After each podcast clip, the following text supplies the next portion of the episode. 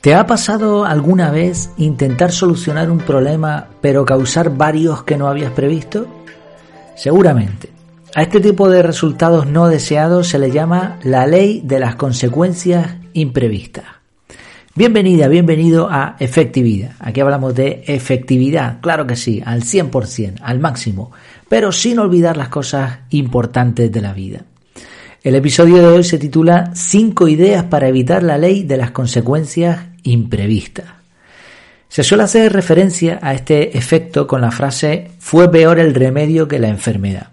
Y también tiene bastante parecido a una de las famosas leyes de Murphy. Dado un sistema social de suficiente complejidad, toda acción que pueda tener consecuencias negativas las tendrá. Muy graciosas, ¿no? Estas leyes de Murphy. Hablamos hace algún tiempo de ellas. Lo cierto es que, siendo realistas, Siempre que tomamos una decisión hay consecuencias imprevistas.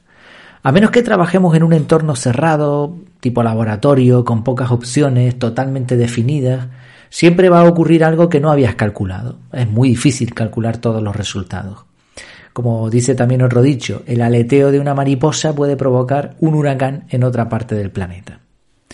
Estas consecuencias imprevistas pueden ser positivas esto es lo que llamamos serendipia. Hablamos recientemente acerca de esto. Consecuencias negativas y, ojo con la tercera posibilidad, consecuencias perversas. Esto, esto no, no, lo he inventado yo. ¿eh? Si ves el artículo de, la, de Wikipedia, te lo referencio ahí en, el, en la página web en efectividad.es vas a tener las notas completas de este episodio. Y en Wikipedia te da las tres opciones. Las positivas, negativas y las perversa. Esto quiere decir resultados totalmente contrarios a lo que se deseaba en un principio. Un ejemplo clásico fue la introducción de la heroína como sustituto de la morfina. Originalmente la empresa Bayer comercializó la heroína en 1898 y se presentó, esto cuando lo leí me, me llamó mucho la atención, se presentó como un remedio para la tos. Por ejemplo, el Boston Medical and Surgical Journal dijo en 1900, posee muchas ventajas sobre la morfina, no es hipnótico y no hay peligro de adquirir un hábito. esto, esto es entre comillas, ¿eh? estoy citando literalmente. ¿Te acuerdas, no? De lo que decíamos al principio, de lo de peor el remedio que la enfermedad.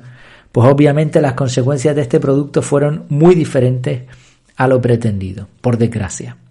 Así que vamos a ver cómo poder, cómo podemos evitar esta ley de consecuencias imprevistas. Vamos a ver cuatro ideas sencillas que pueden ayudarnos a evitar las consecuencias negativas y sobre todo las perversas como la que acabamos de ver. Primero, piensa a largo plazo. Normalmente las soluciones rápidas no son las mejores. Un truco para, para descubrir esto es la regla 10-10-10. Intenta imaginar cómo te afectará esa decisión que vas a tomar dentro de 10 días, dentro de 10 meses y dentro de 10 años. Puede variar, en vez de 10 días, 10 meses, 10 semanas, 10 eh, años, bueno, 10 días, 10 semanas, 10 meses, lo puede variar más o menos. Es simplemente una regla para acordarnos. 10, 10 días. Pensar a largo plazo. Segundo, calcula las posibilidades, no lo escandaloso de la situación. Tendemos a tratar algunas cosas como, si, como muy impactantes, cuando en realidad si manejamos cifras no lo son. Un atentado terrorista es algo muy sonado y provoca un montón de reacciones. Pero la triste realidad es que mueren muchas personas por culpa de la contaminación todos los días y, no pasa nada o no, se hace demasiado, ¿no? por citar una causa indirecta. Así calcula las cifras, las posibilidades, no lo escandaloso. Tercera idea. Imagina lo que pasaría si no se hiciera nada. Es decir, tú vas a tomar una acción y no quieres que te pille esta ley de las consecuencias imprevistas. Bueno, pues piensa qué ocurriría si no haces nada. Normalmente las cosas no se arreglan solas, pero estamos hablando de que tú vas a tomar acción y a lo mejor esa acción no es por arreglar algo. Entonces es bueno pensar, oye, ¿esto que voy a hacer realmente es necesario hacerlo? Hay ocasiones en las que es mejor esperar o no hacer nada. Un ejemplo es cuando estamos en un atasco en carretera, ahí, ¿no? Desesperados, y ahora nos salimos de la autopista en la primera salida, en la primera vía secundaria que encontramos y nos perdemos y al final llegamos mucho más tarde que si simplemente nos hubiésemos mantenido en el atasco. De esto hay leyes de Murphy también, ¿no? En este caso, la paciencia es una virtud.